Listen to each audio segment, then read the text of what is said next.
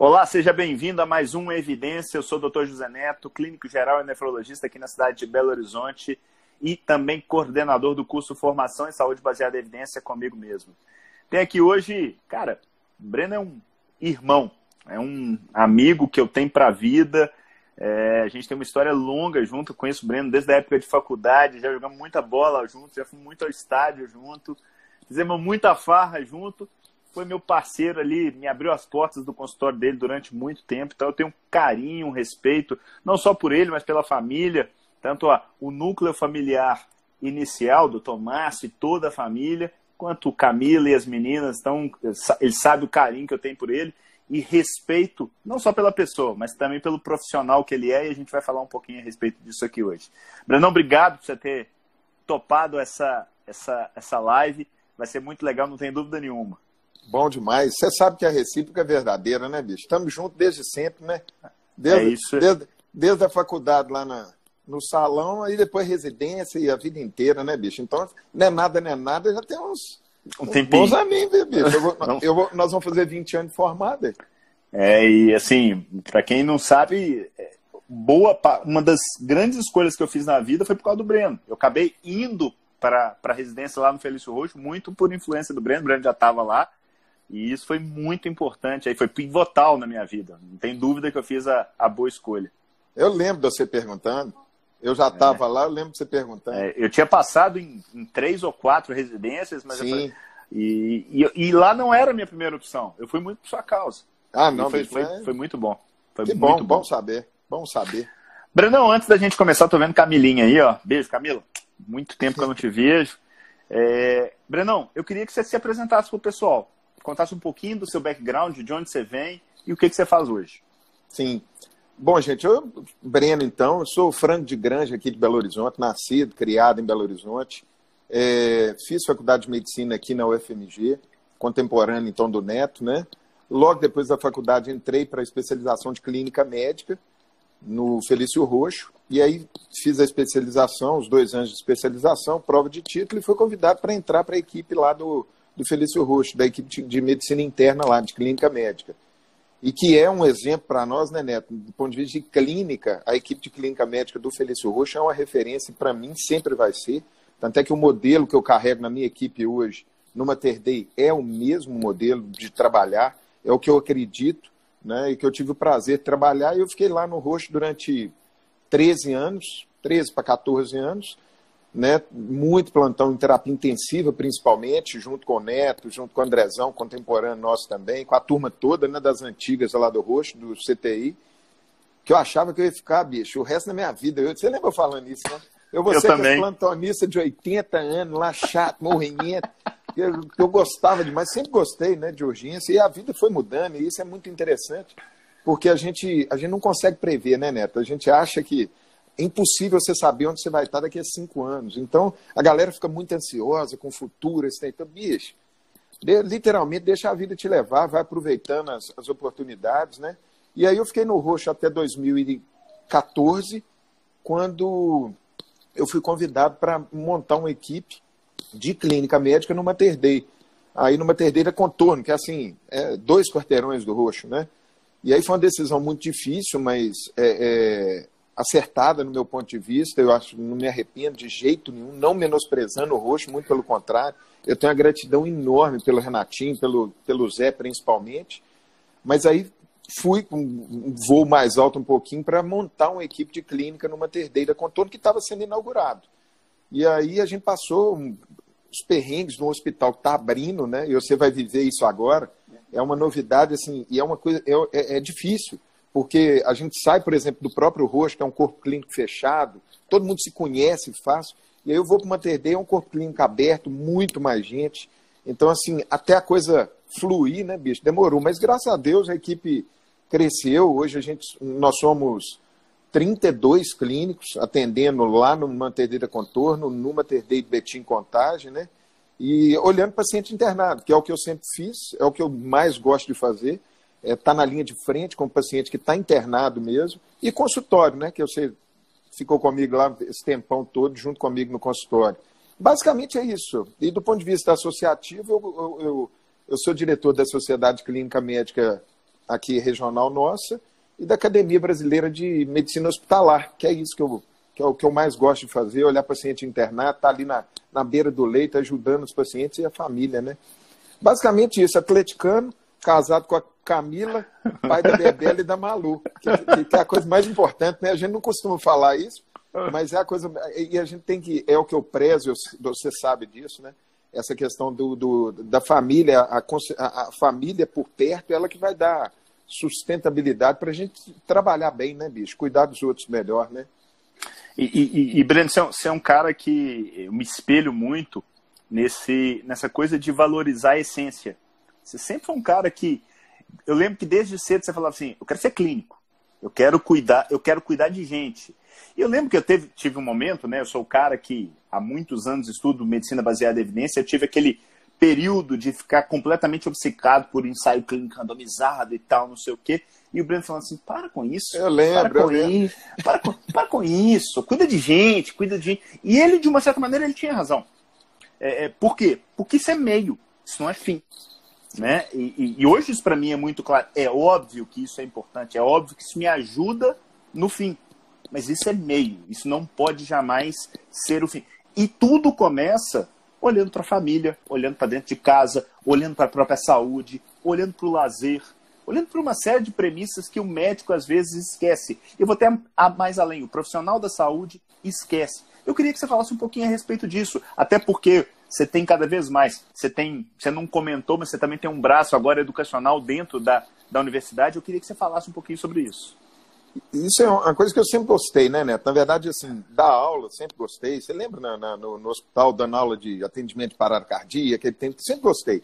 E aí, em 2017, esse, esse lado aí. 2017, o PJ, Paulo Miranda, endocrinologista, era o coordenador do curso de medicina do Uni, aí ele me chamou. Aí virou para mim, ô, ô Cabeção, o negócio é o seguinte, velho, eu não. Eu vou pôr você na clínica lá, na sinologia, que eu sei que você gosta, mas eu tava querendo alguma coisa diferente e tal. Eu falei, bicho, vamos, vamos montar uma matéria de gestão em saúde para levar para os acadêmicos coisas que a gente não teve na nossa, na nossa formação. Né? Então, ele falou, será que rola, bicho? Ah, eu garanto que rola. Paga para ver aí que você, você vai ver que vai ser bacana. E aí, em 2017, eu entrei no Uni dando aula de semiologia, voltando para a escola, que é uma revigorada muito importante, a gente conviver com a gente mais nova, isso tem todo, te coloca para frente. É, e, aí começamos essa matéria, bicho. Aí eu devo demais ao PJ por, por isso, que a gente começou a, a, a matéria de gestão lá em 2017, foram três anos que eu falava, o que eu falo, né? é, falava de segurança do paciente, autocuidado. Então, ensinava para os meninos educação financeira, educação financeira, velho. Educação financeira, questão alimentar, de se cuidar, na verdade, né, para não virar um doente cuidando do outro. E, e, isso eu lembro que tem uma aluna minha que fala, Brenaldo, você me falou aquilo, eu comecei, aí eu comecei a, a comer direito, pai, comecei a fazer atividade física, que eu me imaginei doente cuidando do outro.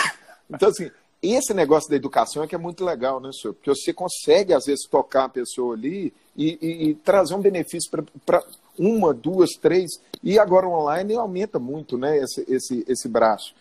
Fato é que essa, essa matéria minha, senhor, no primeiro período, eu falava com os meninos é que não empolga não, que você nunca vai saber a matéria toda. Nunca. Não adianta. Você pode tirar 10 na prova, mas você nunca vai saber a matéria toda. E frisava isso, bicho. A vida não é só medicina. Isso eu falo toda aula minha eu falo isso. Falava para os meninos. Isso no primeiro período, eles entrando todo empolgado, vai que a vida não é só medicina.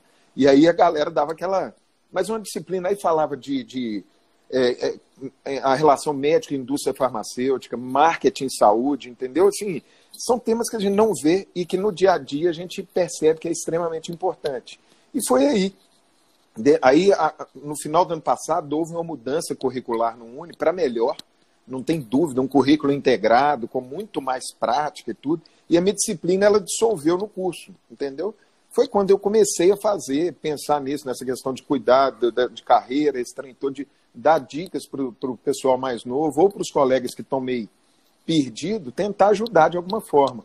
Então é isso, basicamente é isso. O autocuidado, bicho, você tem que estar tá bem para você cuidar do outro. Senão, isso o Savassi falava isso. Você conhece muito bem, nosso professor, um dos nossos mestres, né? para você não ser um doente cuidando do outro. Essa Brenda, é, é. Há, há, duas semanas atrás eu estava atendendo um paciente tô atendendo e tal, não sei o quê. Aí lá pelas tantas ele me vira e fala assim, você conhece o professor Savassi? Eu falei, como? Como não conheço o professor Savassi e tal? É porque ele é meu pai. falei, nossa senhora. Agora, agora a responsabilidade subiu mais ainda. Dobrou. Deus. Mas, para quem não conhece, o Breno é um cara extremamente autêntico. E você está falando, por exemplo, da questão da alimentação. E eu lembro que em 2014, eu lá, sobrepeso, diabético e tal, me enveredei para o lado da low carb. E assim como aconteceu com a saúde baseada em evidência, aquela coisa meio neurotizada, né? Pô, pô, pô, pô, só existe isso. Mas eu lembro de uma vez você falando assim, Primeiro que você me deu aquela sapotada, né? Para desse troço, tá, não sei o quê. De repente você virou uns seis meses depois. Aqui, eu te respeito por uma coisa. Você está fazendo exatamente aquilo que você prega. E você sempre defendeu isso, né? Sim. Não adianta você ficar falando ah, papapá, papapá, e não faz. E é a sua vida, né, Brenão? É um negócio faço, que você tenta passar. Faço o que eu digo e faço o que eu faço também, né? Então, na é verdade. É o talk, né? É, porque senão, bicho, eu acho que assim, é, tem muita gente que critica isso, que fala ah, que não precisa e tal, bicho, mas não tem jeito. Se você, se você não está não tá, é, é, é, fazendo aquilo que você está oferecendo para outra pessoa, não justifica, né? Então eu sempre prezei isso mesmo. Quando eu falo para se cuidar da atividade física, eu tento fazer comigo, eu faço comigo também, que é o que eu acredito, né? E é, e é estranho é porque eu sei, que é intenso demais também. Isso. Eu lembro, a gente tinha os casos lá, né? Parecia você sempre com os artigos na mão, artigo de ontem. Eu falei, ô Neto, calma, eu não li nem aquele de anteontem, você já está lendo artigo, calma. E minha pilha de artigo não lido, só crescendo, só... eu sumindo, eu sumindo atrás da pilha e tal. Eu não sei quem me falou uma vez aqui, faz o seguinte, senhor, ninguém está vendo, não começa de novo, joga essa pilha toda fora e começa agora. Foi, foi uma das coisas que eu fiz. Esse negócio, e assim, isso é uma das coisas interessantes, da importância que eu acho do trabalho em equipe, de você se complementar, entendeu? Então, isso a gente sempre trabalhou muito junto dentro do hospital. Você, eu dei plantão com Tonça, bicho, com o Eduardo Sade, que também eu tenho uma gratidão enorme, amigaço nosso, né? Dei plantão com Tonça quase 10 anos. E o Tonça, bicho, é igual você, velho. Ele devora os artigos, lê aquele trem todo e tal. Bicho, eu não preocupava, não, porque você dava aquela filtrada para mim, ué. Vocês liam o artigo, ó, oh, não, esse aqui não presta, não. Ó, oh, esse aqui vale a pena ler. Quando você falava isso, eu pegava e dava, e dava, e lia, pô. Mas assim, você já era o meu, tipo, meu... Seu filtro. O meu filtrão era... É, então, trabalho em equipe, bicho, para quem gosta desse trem todo, tem que trabalhar assim. Você tem que complementar a, a, o perfil da pessoa, entendeu? Na minha, e eu sempre prezei isso. Então, assim, o modelo de trabalho na minha equipe hoje é absolutamente igual, velho, na medicina interna. Igualzinho. É eu, o Matheus e o Tiago.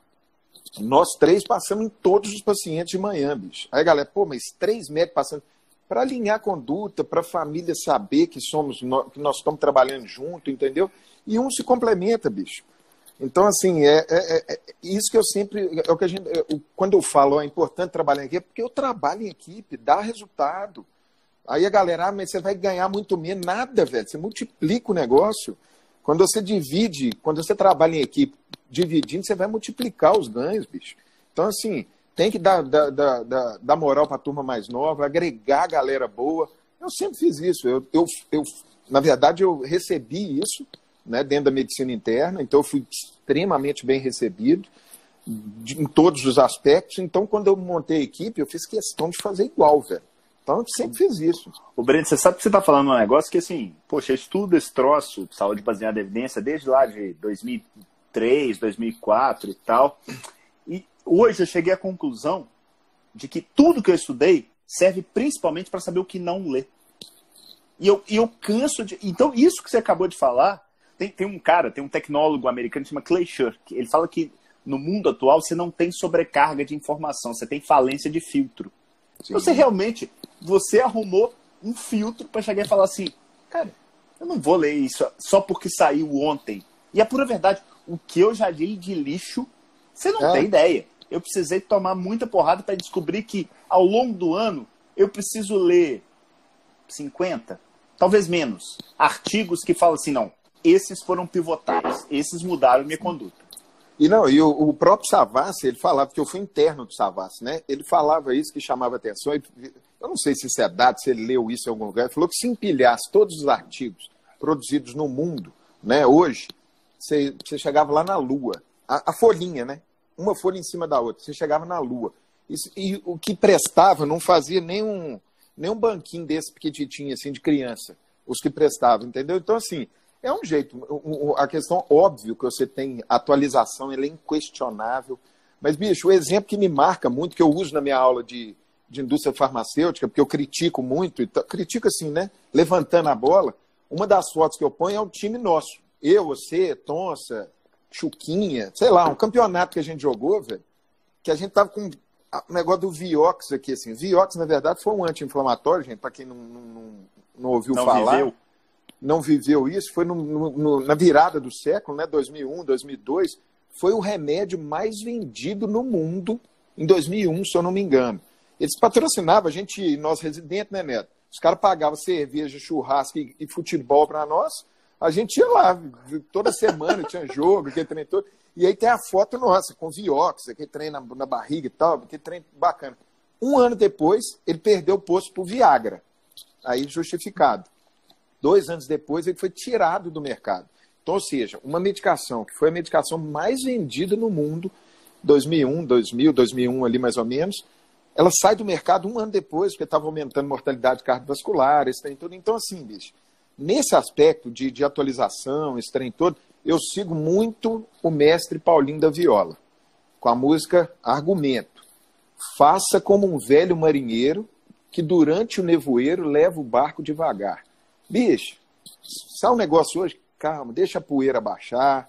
Eu sempre fui assim. Então, assim, não é porque eu sou desleixado, é claro que eu vou, eu vou me atualizar, eu não sou idiota, né? Que aí é outra coisa. Mas eu sempre levei desse jeito, sabe? Então, assim, e, e cada caso, isso é uma das coisas características que eu gosto, cada caso eu reestudo de novo. O caso de um paciente meu que está no consultório, esteja internado, eu releio, que trem, acaba que você vai dar cabeça grande. É, deve, e, e, e vou te falar coisa, o seguinte, Breno, você falou um negócio que é o seguinte: não seja nem o primeiro nem o último. Eu acho que isso é a primeira coisa. Segunda coisa, cada vez mais eu tenho convicção de que as condutas médicas de forma isolada, ela tem um benefício micro. E você faz uma coisa, e eu vou lembrar aqui, a Dani Mascarenha está lembrando aqui, Breno Médico, mega humano. Nunca vou esquecer do aniversário do seu Laércio no quarto A. Eu quero que você conte essa história, principalmente pelo seguinte.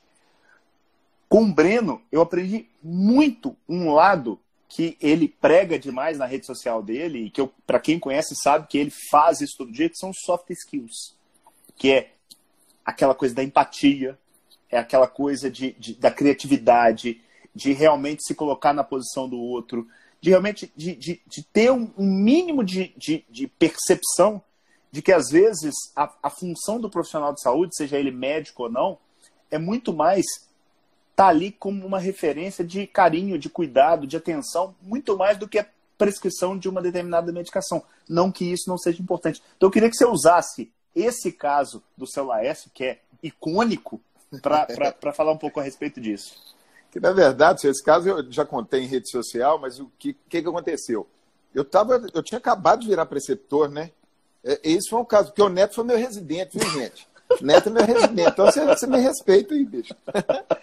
porque o Neto ele entrou um ano depois de mim, aí como eu, virei, quando eu entrei para a equipe um ano depois, a gente pegou um ano aí que eu era preceptor dele. Então, assim, sem moral nenhuma, né, Neto? Tipo, jogar a bola junto, faculdade. Mas o fato é que foi no, nesse primeiro ano, um paciente que estava internado e foi no quarto A, eu lembro o quarto dele, e a, a Dani e o Andrezão estavam comigo, né? Os residentes correndo leite à tarde. Aí na hora que eu entrei no quarto, ele estava tomando um, um, suco de uva desses, de caixinha, que o Neto adora, né, Neto? Bacana de tomar, né? Aí eu falei, você pode beber aqui dentro do hospital, não, senhor, pelo amor de Deus, velho. Falei brincando, né? Porque uma das coisas que eu gosto, que eu tento fazer com o paciente é, é fazer rir. Eu acho que não é ficar palhaço, mas assim, é tentar quebrar um pouquinho aquela nhaca, porque o cara já está, as pessoas já estão extremamente debilitadas dentro do hospital. É tentar quebrar isso de alguma forma. Aí ele falou, oh, doutor, quem me dera, mas não sou muito chegado em vinho, não, eu gosto de cerveja. Isso era uma sexta-feira, bicho, à tarde. E a gente estava no quarto andar, a gente tinha que descer ainda o quarto, terceiro, segundo, para terminar os pacientes. Falei, ó, daqui a pouco eu volto, então nós vamos tomar uma cerveja aqui então. Lá, ah, então tá bom, doutor. Beleza. Aí acabou a corrida de leite, saiu o Andrezão, a gente atravessa a rua contorno, vai lá do outro lado da rua, compra. Aí peguei duas Brahma gelada lá. Na, naquela época não tinha essa frescura de artesanal. Exatamente, não, né? Brahma era o ápice, né? É, você pensou nisso, mas tudo bem. Aí pedi uma artesanal, que eu sempre falava, né? Cerveja qualquer uma. Hoje muda, né? Já vai mudando. Fato é que eu pedi, aí eu virei para ele que tem jeito de você me emprestar quatro lagoinhas, que esse copinho Lagoinha? O cara, não, copo a gente não pode emprestar, não. Eu falei, não, deixa eu te explicar. O paciente está ali grave, está morrendo. E eu era vou um tomar uma cerveja. De próstata, não era? É, de bexiga. bexiga. Eu vou, eu vou tomar, eu vou tomar, eu vou tomar uma cerveja com o meu paciente ali, tá morrendo e tal. O cara foi lá dentro correndo, voltou. Eu vou tomar entregou. uma cerveja com o meu aí, paciente, aí, é aí, ele, aí ele virou para mim e falou assim, ô doutor, eu quero ser seu paciente, viu? Me deu os copos não precisa trazer os cascos, não. Leva, pode levar embora. Aí eu não esqueço que o Andrezão pôs as, as duas bramas dentro da mochila dele, né? E nós passamos pianinho, né? Eles não iam deixar a gente entrar com cerveja, né? E entramos dentro, dentro e subimos, voltamos lá no quarto dele. Na hora que eu entrei no quarto, aí, bicho, foi igual propaganda, velho. Pergunta o Andrezão. Eu não sei se a Dani estava com a gente, eu não lembro. Depois ela solta aí. A Dani mas tá falando André... que eu tava, mas eu acho que eu não tava, não. Não, não. era, o André... era o Andrezão, o André com certeza absoluta e tinha mais uma residente. Eu não lembro se era a Dani. Fato é que é o seguinte. Aí a gente entrou, foi igual, igual propaganda, bicho. Eu, na hora que eu tirei a Brama e pus na, na mesinha, da, aquela mesinha que fica na frente dele, bicho, ela deu aquela branqueada assim, Sozé. Ficou branquinha assim, sabe? Aí tinha uns olhão azul claro, bicho. E a filha dele tava lá. A filha dele, não tô acreditando, e começou a rir. Aí eu peguei, abri a cerveja, servi para ele, e nós ficamos olhando, senhor. Ele deu a primeira golada, senhor. Eu não esqueço, até, até arrepio quando eu conto essa desgrama, porque deu aquela golada e fez assim. Bicho, pergunta Andrezão, pode achar que eu estou brincando, mas foi desse jeito. Aí nós completamos o copo meu, do Andrezão, da, da residente, da filha dele, nós brindamos e tomamos as duas cervejas lá. Fato é o seguinte, ele estava para morrer, depois dessa cerveja ele melhorou, parou de sangrar, foi embora para casa, voltou só seis meses depois não, sei, não sei se foi cerveja, não. Fato é que. Uh, e assim, bicho, e ficou marcado, né? Porque assim, o, o, eu não esqueço, e a filha dele ela me manda mensagem, até recentemente ela me mandava mensagem, tudo. Ficou marcado que foi um negócio assim, bem além, né, senhor? A gente não aprende isso. E, e foi, e a gente juntando lá, você pergunta para o André, para a própria Dani, esse caso que a gente conta lá, quem estava comigo, que o Andrezão tem certeza absoluta, bicho, bicho, aquilo ali para nós fica vivo na cabeça da gente. É tentar ajudar, né, Sua? Então é, é, isso que eu tento fazer dentro do hospital, tentar diminuir o sofrimento um pouquinho. Que às vezes a gente sabe que não tem jeito, né? Mas pelo menos diminuir. Sabe que, você sabe que essa história me motivou assim, sei lá, um ano, um ano e pouco depois, teve um paciente, um menino jovem, vinte e poucos anos, drepranocítico, internando grave, grave, grave, grave. Ele virou para mim e falou assim: Nossa, que vontade de comer um espetinho. Uh! Fui comer espetinho. Vou te falar que isso é algo que transcende medicina. É. Isso é ser humano. É, é impressionante como que hoje, para mim, isso é claro. É, as pessoas e... estão preocupadas com o colesterol, com a proteinúria, com a creatinina, com caralho 4 e no fundo, no fundo, esquece que do, atrás ali tem uma pessoa. Isso. Uma pessoa com vontade, com valores, com desejos, e que a gente consegue, por vezes, com uma atitude dessa, entregar muito mais valor do que prescrevendo o último remédio que saiu ontem. É isso. Detalhe: o remédio que saiu ontem pode ser bom? Pode. Mas tem algo que vai muito, mas muito além disso. E quem não entender isso, quem fala bullshit, bobagem, bando de babaca, na verdade o cara é, é, ele não tem a ideia do quanto que isso significa. Mas quanto mais gente tiver assim, melhor para nós, seu Zé, que enxergamos isso, entendeu? Então, é o que eu costumo falar, que você comentou das soft skills, que são as habilidades não técnicas, o Dutch, Dutch você conhece ele, Luiz Augusto, que é um psiquiatra de mão cheia. aqui de Belo Horizonte. É, o Dutch fala isso, bicho. Obrigação técnica para qualquer profissional, ó, a, a, qualidade técnica é obrigação para qualquer profissional, bicho. O que faz a diferença, principalmente para o médico, são essas sutilezas da medicina, que são as habilidades não técnicas. Você saber se comunicar com o paciente, com a família, né? Você é, é, rede social, rede social que eu falo assim, você conhecer pessoas, você se interagir com as pessoas, né? Criar, ligar esses pontos dentro da sua rede social, né? Rede social não só digital, tá, gente? Mas é, empatia, igual você falou, capacidade empática. Então você tem assim essas sutilezas é que eu não tenho dúvida, bicho. Quando alguém me pergunta, eu fiz até uma aula sobre isso, quando alguém me pergunta o que, que eu tenho que fazer para o meu currículo ficar bom, eu sempre investe nas sutilezas. Porque a parte técnica, velho, computação, aprendizado de máquina, rede neural artificial, isso aí tudo, bicho, vai ajudar a gente, não vai substituir. Mas isso aí vai quebrar nosso galho. Então, essa seleção de artigos, se presta, se não presta, bicho, isso vai estar tudo muito fácil. O que vai diferenciar a gente é isso. Eu não tenho dúvida disso, viu, Neto? Eu faço isso, sempre fiz, sempre vou fazer, e o que eu estou tentando fazer agora é passar isso para frente, ensinar, né? Essa é a ideia. E, e, e, vou te falar mais, Breno. É, eu escutei, se eu não estou enganado, é o chefe da, da, da, da informática da Cleveland Clinic, dizendo uma coisa do tipo assim: se você perder o emprego para um robô, você merece perder o emprego. E, no fundo é verdade, né? Porque o que nos diferencia da inteligência artificial, do machine learning e todo o resto é ser humano. Então, eu, eu falo o seguinte, olha, eu ensino saúde baseada em evidência, por quê? Porque a própria inteligência artificial, ela pode te entregar, se o que entrar para ela for ruim, vai sair coisa ruim. Então você tem que ter um mínimo de crivo crítico. Mas eu não tenho a menor dúvida de que o carinho, a empatia, a, a, a, vontade real de ajudar, né? Porque o cara pode chegar para mim com a dor nas costas, achando que é um problema renal, e com cinco segundos eu sei que aquilo ali não é renal. Mas eu posso gastar 20, 30, 40 minutos mudando a vida daquela pessoa. Sim. E, e, e, e eu acho que, que você que mexe muito com o jovem, é, é, a hora realmente é mudar essa turma. É? Porque no, mudar, mudar burro velho é difícil. Mas mudar essa turma que está entrando agora, ainda mais num mercado que está cada vez mais difícil, cada vez mais pessoas entrando. O que vai diferenciar essa turma realmente são as sutilezas. É, é, é, é você ter o, o, crivo crítico, mas sem perder é, é, esse mínimo de tato junto à pessoa humana, né? ao ser humano. O Brenão, eu queria re resgatar um negócio. Para quem não sabe, eu capitaneei a, a iniciativa Choosing Wisely, na, na nefrologia brasileira. Para quem não sabe, a, a Choosing Wise ela nasceu ali em 2012 nos Estados Unidos, chegou em 2015 no Brasil, e, e ela visa, entre outras coisas, ver o que, que a gente está fazendo para mais. Será que a gente está sendo meio over? Será que a gente está sendo mais lesivo do que ajudando? Mesmo com a intenção de ajudar, minha avó diria que de boa intenção inferno está cheio, e eu já tinha escutado a respeito da Choosing Wisely, eu lembro que a gente estava ali na tente, saindo, eu entrando, ou saindo do consultório, e você vice-versa. Não sei por que a gente falou, você falou, ah, tô indo para, acho que para Santa Catarina, se eu não estou enganado. Sim.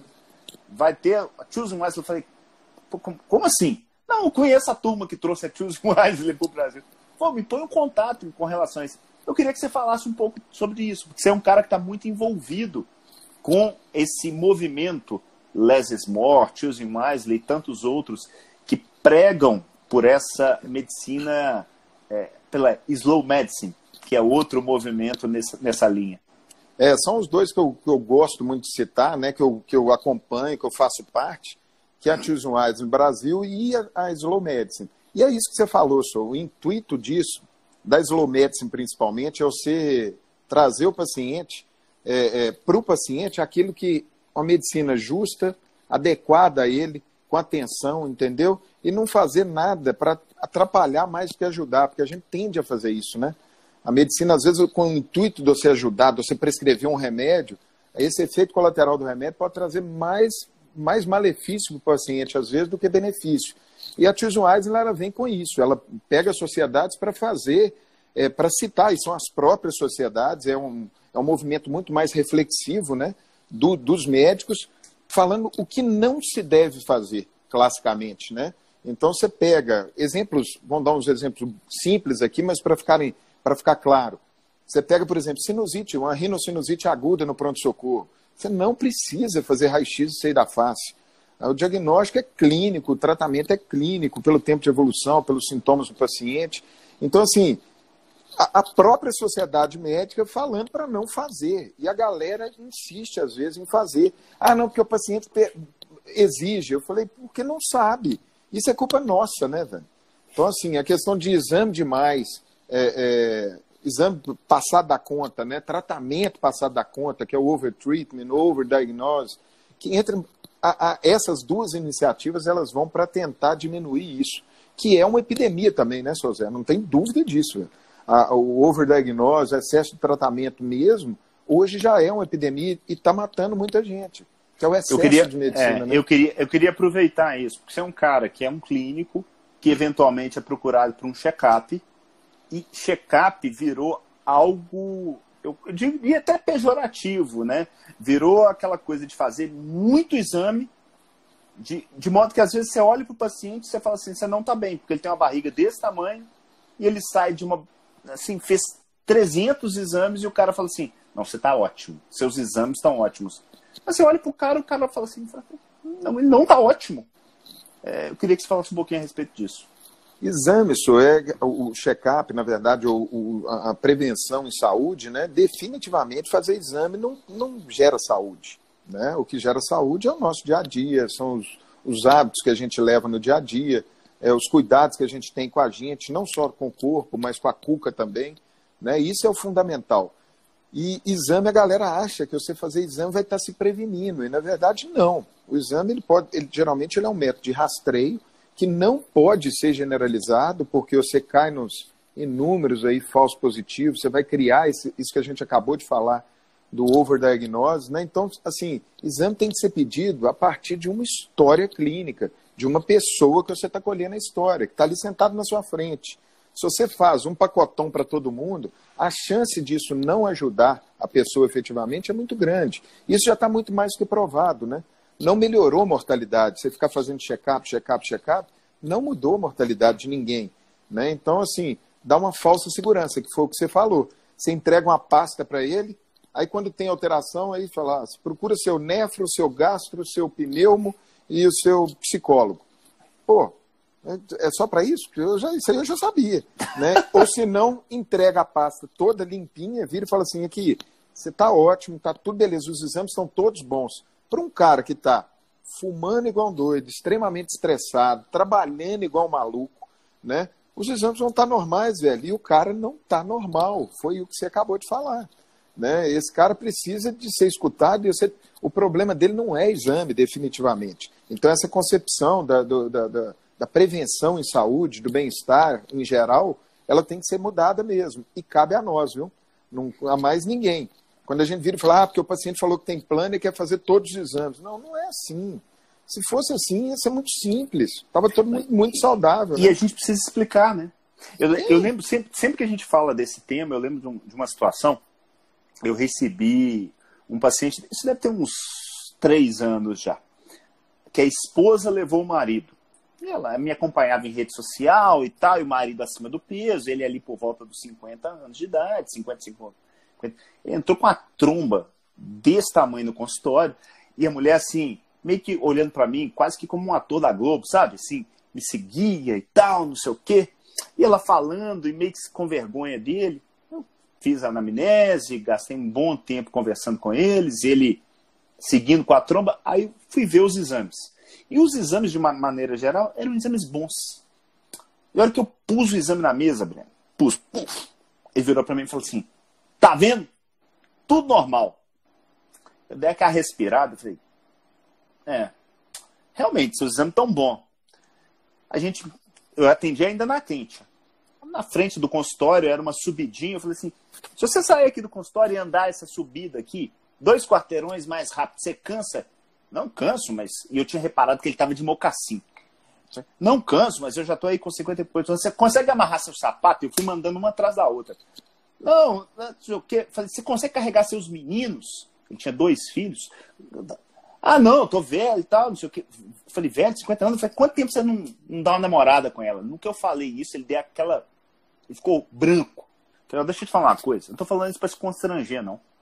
Tô te mostrando que estar saudável é muito além do que tá com exames bons. Agora, se você quiser ficar assim, tá tudo bem. Se você quiser ajuda, eu tô aqui. E aí, aquilo para ele foi aquela tapa na cara e ele desarmou, topou. né? Desarmou é. completamente. Falou, no. E esse cara mudou a alimentação, passou a fazer atividade. Esse cara perdeu uns 40 quilos, mais ou menos. E hoje ele, ele tem uma gratidão por mim que eu falo assim, cara, que, que legal. E era simplesmente para ser aquele cara do check-up que passou ali naquela triagem de 250 milhões de exames e não, tá tudo bem. Não, não tá tudo bem. É muito fácil saber se tá tudo bem. Olha, olha pro espelho. Que você vai saber. Sabe, tem coisas básicas, né, Breno? Poxa, vida sexual, é, é aguentar brincar com os filhos, é, é, poxa, sentir-se bem, dormir bem. É, é, isso é ter saúde. É. Saúde não é ter exame bom, não, gente. É um negócio meio óbvio, né? Sim, sim, mas isso demora mesmo. E a, e a gente que precisa, bicho. Na verdade, a gente que precisa transmitir isso para os nossos pacientes, né? De alguma forma. E multiplicar isso, né? Que é a ideia nossa, principalmente, quando a gente vem para a rede social, quando é, tem aquele olhar meio assim ainda, né? Mas assim, é para você multiplicar isso o lado bom da coisa, porque sim, tem jeito de fazer medicina bem feita. Isso. E definitivamente não é só ficar fazendo exame e achar que está tudo bem. Né? Tem, uma, tem um algo mais aí que a gente tem que buscar, né, senhor? Basicamente cê, é isso. Você tem, você tem uma característica que eu lembro de, de longa data, que é dar o seu contato para o paciente. Eu vejo muita gente com aquela resistência. Ah, não, não vou dar, o paciente vai ligar, vai incomodar. O paciente incomoda? bicho, eu sou clínico, né, para começar a conversa. Então, assim, zero de incômodo. E isso eu não estou falando da boca para fora, não. Na verdade, assim, hoje, eu vou te dar um exemplo de hoje, tá? Ontem eu estou com uma paciente, tava, já foi embora e tal, estava com uma paciente internada e uma paciente com um componente importante, ela estava ligada demais em, em, internet, aquele trem todo, ansiosa, perdendo peso, aquela confusão toda. E aí, conversei com ela, expliquei, falei que os exames estavam normais, mas que ela que não estava. Essa mesma história. O fato é que no final, é, eu virei para ela e, e, comentei sobre um, um, texto que eu li, que eu virei para ela e falei assim: sabe qual é o maior concorrente do, do seu menino? Aí ela virou: como assim? Maior concorrente do seu menino? É esse celular aí que está na sua mão. Aí ela regalou um olhão assim, né? É. Eu, você nunca leu esse texto, não? Que o menino quer ser o celular do pai? Você já viu esse texto, José? Não. Isso, eu vou te mandar, daqui a pouco eu te mando na hora que a gente terminar. É um menino falando assim, que você chega cansado, você briga comigo, mas com o celular você não briga. Você fica agarrado com o celular. O negócio é meio. Esse tapa na cara que você falou é bruto. Aí eu falei com ela ontem desse texto. Eu falei assim, você tem que ler esse texto. Ela falou, ah, manda para mim. Eu falei, me dá o seu, seu contato, anota o meu contato aí. Aí ela anotou o celular é, e me mandou uma mensagem mais à noite para me lembrar. Eu mandei para ela o texto, beleza. Aí hoje eu acordei, Acordei 10 para 7, mais ou menos, que é o horário que eu acordo. Eu chego no hospital às 7 e meia. 10 para 7, mais ou menos, acordei. Tinha uma, uma, um negócio dela, quero ir embora. Aí, 5 e meia da manhã. So... Aí tá, beleza. Aí cheguei lá no hospital, entrei no quarto, tudo bem, tudo bem. Você acha bonito mandar mensagem para mim 5 e meia da manhã? Para falando que você quer ir embora? Ela falou, eu te acordei? Eu falei, ué, mas você, você, a sorte sua que você não me acordou, porque senão eu ia te xingar demais. Mas, pô, para falar que você quer ir embora às 5 e meia da manhã, então eu sou muito, eu sou muito claro com os pacientes. Não me incomoda. Se precisar, pode me ligar a hora que precisar. Eu, não tem problema, me liga, porque às vezes mensagem a gente não vê. Né? Às vezes eu não posso atender, me manda uma mensagem que eu te retorno. Bicho, o que a gente vende, Sozé, é disponibilidade. O clínico, principalmente, é disponibilidade. O Bruno, né, que eu sei que apresentou a gente, o Bruno Farnetano lá de Ubar, eu troquei uma, uma, ideia com ele, a gente fez uma conversa informal também assim, e a gente essa conclusão nossa não tem dúvida, a gente vende a disponibilidade. Eu, eu dou um exemplo para você, vamos supor que vai um cara aí consertar o seu chuveiro. Aí o cara vai, o seu chuveiro está acontecendo alguma coisa, ele não está esquentando, está pingando, aí vai lá, cobra 200 contos seu, vai lá e conserta o chuveiro. Passa dois dias, começa o mesmo problema, velho que, que você vai fazer? Ligar para ele. Velho, a gente está prestando serviço. A gente não é diferente de qualquer um, não. É. O serviço médico, o serviço em saúde, ele é igual qualquer serviço. Então, assim, Você vai ligar pro cara. E imagina se você não consegue achar o cara, o cara vai te dando end, não te responde mensagem, aí você tem que ligar de outro celular para ele atender, ele dá um tomé, desliga. Bicho, isso é o pós-venda. Então, o que, que eu acho do celular ou do, do, do, do WhatsApp, vamos supor assim? É o meu pós-venda. Eu dou meu quando eu dava um plantão em pronto-socorro, quando eu fui para o Mater Dei, eu ainda fiquei, eu dei um plantão no pronto-socorro lá um ano e meio, dois anos ainda, ficava de plantão durante o dia, bicho, 90% dos meus pacientes saíam com meu celular. Que eu virava e falava assim, olha, a, se acontecer qualquer coisa, você me avisa, e independente, se você ficar bom, daqui uns dois dias, você me manda mensagem falando que está bem. Bicho, só deles terem o contato na sua mão, na mão, eles, eles ficam tranquilos. O foda é quando ele não tem para onde ir, velho. E a, a função hoje do clínico, principalmente, é orientar o paciente no meio dessa confusão. Que é muita especialidade e a gente deixou para o paciente escolher qual médico ele vai, velho. Isso é uma, é uma, uma sacanagem. O cara sente uma dor na barriga, ah, deve ser o estômago, aí vai no gastro. Aí o gastro revira e fala, não, isso não é gastro, não tem nada de gastro, não. Deve ser coração, hein? Aí vai no cardiologista, cora... não, não tem nada de coração, não. Ah, pode ser pulmão. Aí vai no bicho, é uma sacanagem. O cara, o paciente tem que escolher. Então tem que, eu não, o clínico eu estou defendendo o meu aqui, mas assim, ele tem que ter um médico. E o médico, se ele não tiver disponível, velho, não adianta ter. Ô, Breno, mas eu diploma. sou especialista. Eu sou especialista e eu sou clínico de muitos dos meus pacientes que por acaso têm às vezes um problema renal. Mas ter essa função de. Tem, tem aquela máxima, né? Quem tem um médico tem um, quem tem dois tem meio, quem tem três não tem nenhum. Justamente. Eu falo que o clínico, seja ele o cardiologista, o nefro, ou o clínico na acepção da palavra, é aquele cara que organiza o time. Sim. Ele manda a bola, é, é o Breno chegar e falar assim, Neto, olha esse paciente para mim. Eu vou olhar e volta a bola pro Breno. Ah, não, agora eu preciso de um cardio. Joga para ele e volta é, é dessa maneira que, que você consegue otimizar. E eu vou te falar que eu tenho a mesma opinião sua. Eu dou meu celular para to, virtualmente todos os meus pacientes. Ah, não, é porque ele só atende particular. Cara, eu atendi SUS durante muito tempo por causa do transplante. Todos os meus é. pacientes tinham meu telefone. Todos. Eu na faculdade lá, eu atendo, eu atendo SUS na faculdade, né, com os meninos, na semiologia. Todos os pacientes meus têm meu celular do SUS. Entendeu? O que, que eu vou fazer? Às vezes eu não vou conseguir resolver o problema, mas eu vou orientar, entendeu? Essa que é a ideia. E quando você fala justamente isso, Zé, a gente vender a disponibilidade que eu falo, quando eles me perguntam, ah, o que, que você acha da geriatria, o que, que você acha das especialidades? Bicho, eu sou a favor do médico. Você não, estou nem aí se ele é cardiologista, clínico, pneu. Você, ele tem que assumir você, tem que ser seu médico. Se o médico se colocar nessa posição, eu vou, eu sou seu, seu médico acabou, não estou preocupado com a especialidade. Foi o que você falou, né? Você, eu faço papel de pneu, eu faço papel de nefro, você faz papel de clínico, você faz papel de, de gastro. Bicho, você é o médico do cara. Eu vou te né? falar, Breno, sendo assim, muito direto, e eu ensino isso, ensinava, né? Sair lá do roxo, se Deus quiser, no horizonte vou conseguir montar a residência, mas eu ensinava eles o seguinte: não queira resolver o seu problema, resolve o problema dele, do paciente. Então, se o paciente está com problema de dor nas costas e ele acha que é rim, não basta você dizer que não é do rim. Fale isso, mas dá o caminho. Dá, o que, que ele tem para fazer para melhorar aquela dor nas costas? Ele pode até não seguir, porque ele não quer fazer fisioterapia, ele não quer fortalecer core, ele não quer. Não, porque ele acha que. Mas beleza, você fez até onde te tange.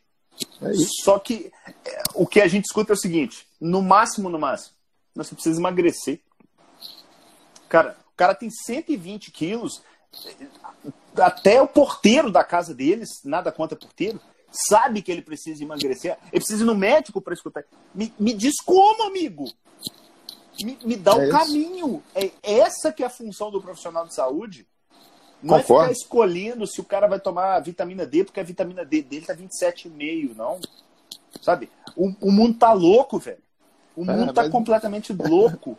Sabe? É, é, é... E, e, eu sou um cara, você me conhece há anos, sabe que eu valorizo muito ciência, muito. Eu acho que a ciência me ajuda pra caramba e ajuda as pessoas a dar um passo a mais. O problema, volto a dizer, ela é meio, ela não é fim. A gente esqueceu que do lado de lá tem uma pessoa. Tem... Eu parei de chamar paciente de paciente, eu chamo de paciente de cliente. Porque é isso, né? É, ué. Quando eu falo da, tem, da venda do serviço, venda do serviço é isso, bicho. A venda do, do, do, serviço médico é a venda do serviço igual a qualquer um. Né? Então, assim, eu acho que isso é. Se a gente colocar isso na cabeça, o, o profissional, e aí, bicho, é o que eu costumo falar, a gente não tem que também ficar justificando as nossas dificuldades com a facilidade dos outros. Né? O que, que é isso? Ah, o Breno está falando isso porque ele só atende paciente particular. Bicho, não justifica o problema seu com a facilidade que eu tenho. Porque senão você não vai sair do lugar.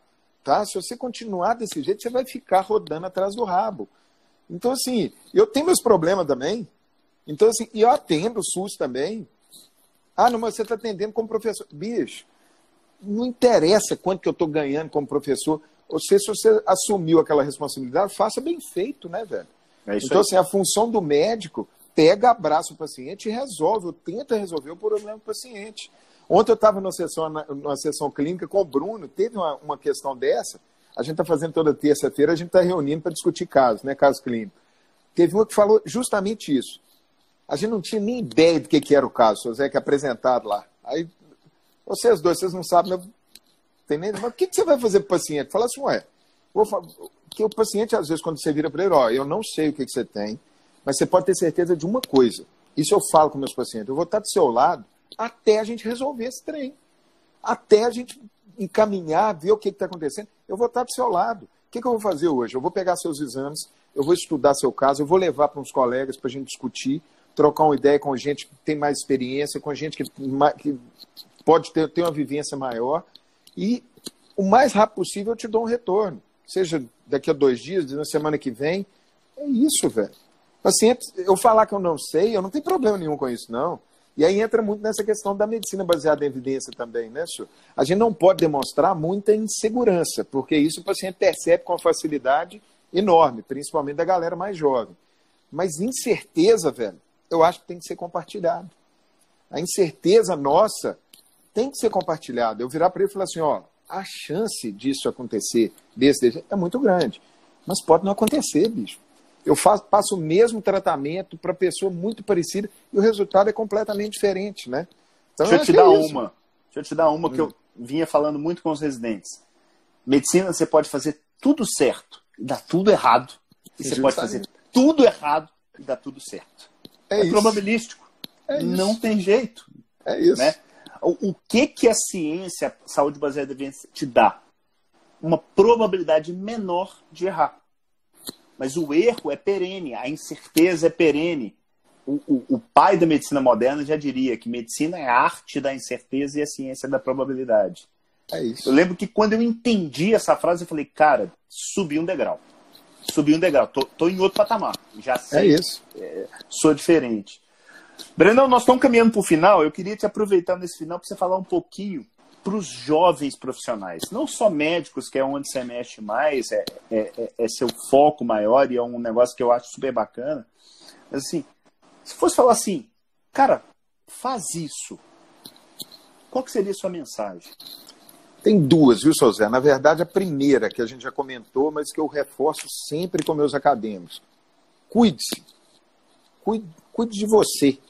Então, desde eu costumo falar que você tem seis pilares para o bem-estar, né? Então, a questão do alimento, qualidade da alimentação, que o Neto prega isso há vários anos aí e é fundamental. Então, alimento, movimento, que é atividade física, relacionamentos, que é a qualidade dos relacionamentos, principalmente os relacionamentos mais próximos, esposa, marido, mulher, independe, mas o relacionamento seu com os amigos, seus com a sua família, seus com os colegas de trabalho, preze por isso, tá? Isso não exige técnica, técnica da sua área de atuação. Então, movimento, alimento, relacionamento, sono, tá? Então, a qualidade do sono é uma coisa indispensável. Dinheiro, educação financeira, porque tem muito nego ganhando 20 mil e gastando 30, então não serve para porcaria nenhuma, né? No final das contas. Então, educação financeira, que é o dinheiro, e o último, tempo, que é a capacidade de você desacelerar. Você sair daquela área que você tá, do seu trabalho e você ter um tempo para você, seja dança, tricô, fotografia, futebol, qualquer coisa que te tire daquela, daquela bolha ali sua de trabalho, entendeu? Essa capacidade de desacelerar, ela sem dúvida nenhuma que vai te fazer enxergar as coisas fora daquele negócio ali, você sair daquela roda viva. Então eu costumo falar que são esses seis pilares, né? Que cuidar de você. E o segundo, aprenda o mínimo, bicho, de administração. Porque se você não sabe administrar, alguém vai administrar para você. Então não adianta ficar chorando depois. Que foi o que aconteceu com nós médicos. Né?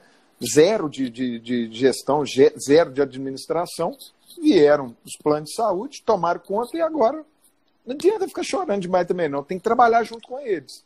Né? Porque tem gente inteligente do lado de lá também. Então não adianta ficar resmungando. Tem que saber jogar o jogo. Essa é a ideia. Então, cuidado pessoal e aprender o mínimo de administração, de gestão, para você tocar a sua vida, entendeu? Seja profissional e pessoal. Acho que é isso que eu prego lá no, no, meu, no meu perfil e que eu tento ensinar, entendeu? Que eu acho que eu, que eu consigo transmitir alguma coisa em relação a isso. Acho que é isso. Você tem, você tem hoje um, um, um, um produto que você está tá, tá disponibilizando para a turma para tentar norteá-los. Como é que é isso. isso? Me conta um pouquinho. É o do o que eu lancei agora tem uns dois meses, que é o Farol da Medicina. Ele fala justamente disso. É para tentar guiar as pessoas no meio do mercado de trabalho, entendeu?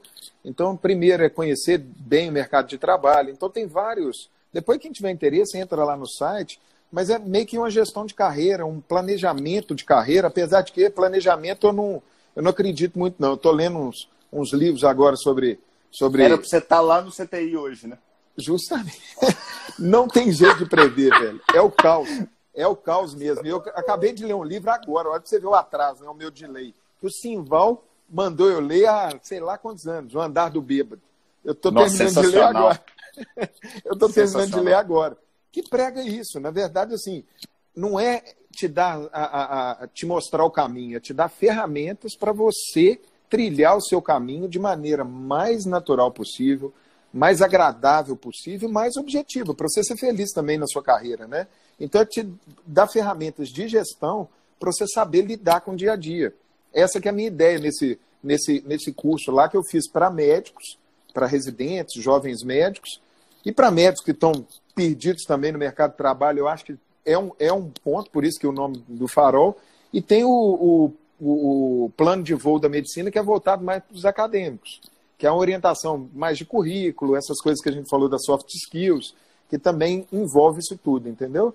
Lançando agora, entrando nesse meio também, né, seu Zé? Que eu acho que a gente tem que. É um jeito da gente multiplicar isso que a gente acredita, né, senhor? Eu acho que não tem como sair disso. E você foi um dos caras que me, me apontaram também. Falou, bicho, vem cá, vão, vão, vão lá no Fire comigo.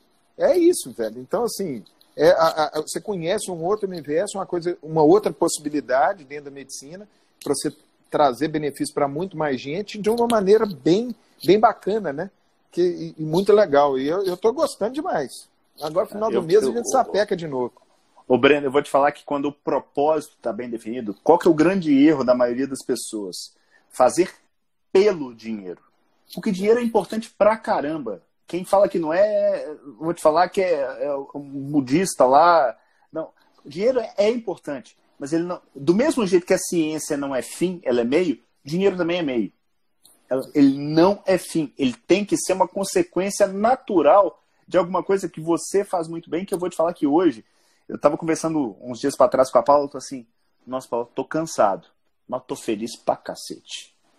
Eu tô fazendo exatamente aquilo que eu gosto, aquilo que me dá prazer, aquilo que eu olho e falo assim, cara, eu, eu de uma certa maneira, eu sinto que eu tô fazendo diferença na vida das pessoas. Não é simplesmente mais um dia, ai que saco, quando é que eu vou me aposentar? Isso, isso é muito ruim. Não, você tá doido. Tem razão. Concordo em gênero, número e grau. Bom demais. Bicho, cara, muito obrigado aí pelo, pelo, pelo, pela presença, obrigado pelo carinho, obrigado pela amizade. Tô vendo a Camila aqui, precisamos marcar urgentemente não dependa de mim do Breno, Camila, para marcar, marca direto com a Paula. Setor administrativo, né, seu Zé? Setor administrativo que resolve isso. A gente só Trata vai. com o setor administrativo, que eu tenho certeza que vai dar certo. Recadinhos. Liberamos até sexta-feira, 23h59, a semana da SBE, muitos pedidos, então tá lá, liberado para vocês. Mandamos no, no, no, no e-mail para quem está cadastrado. E eu não posso deixar de agradecer alunos, ex-alunos, Jedi, Padawans da SBE, porque a gente só pode fazer a Semana da, da Saúde Baseada em Evidência, em que é um, um evento gratuito, em função dessas pessoas que compram a ideia de se dedicarem e realmente melhorarem do ponto de vista técnico relacionado à saúde baseada em evidência, que acaba sendo um meio para conseguir melhorar seu tempo, melhorar sua tomada de decisão e ter triunfo. São os três T's, né? Ter sucesso. Então, as matrículas para o curso estão abertas, se não acabarem, até sexta-feira. São turmas que eu abro periodicamente. Por que, que eu não deixo aberto direto? Porque eu, realmente eu participo disso. Eu vejo a formação dessas pessoas em saúde baseada em evidência como um, um modelo para melhorar a saúde desse país. E eu realmente acredito piamente nisso. Brenão, Bom fica demais. com Deus. Grande abraço. Abraço na Camilinha, abraço nas meninas. E nos vemos em breve. Com certeza. O Tilinho tá falando que tem, tem que ir nessa resenha também, ó. Ah, esse é dos bons. Esse, esse é dos nossos. Esse Seu Zé, é. abração na, na, na, Paula, nos meninos aí também. Prazerão, estamos às ordens, velho. Em breve a gente encontra no presencial, que é mais, mais bacana. Valeu. Forte abraço. Falou. Um abraço. tchau. tchau.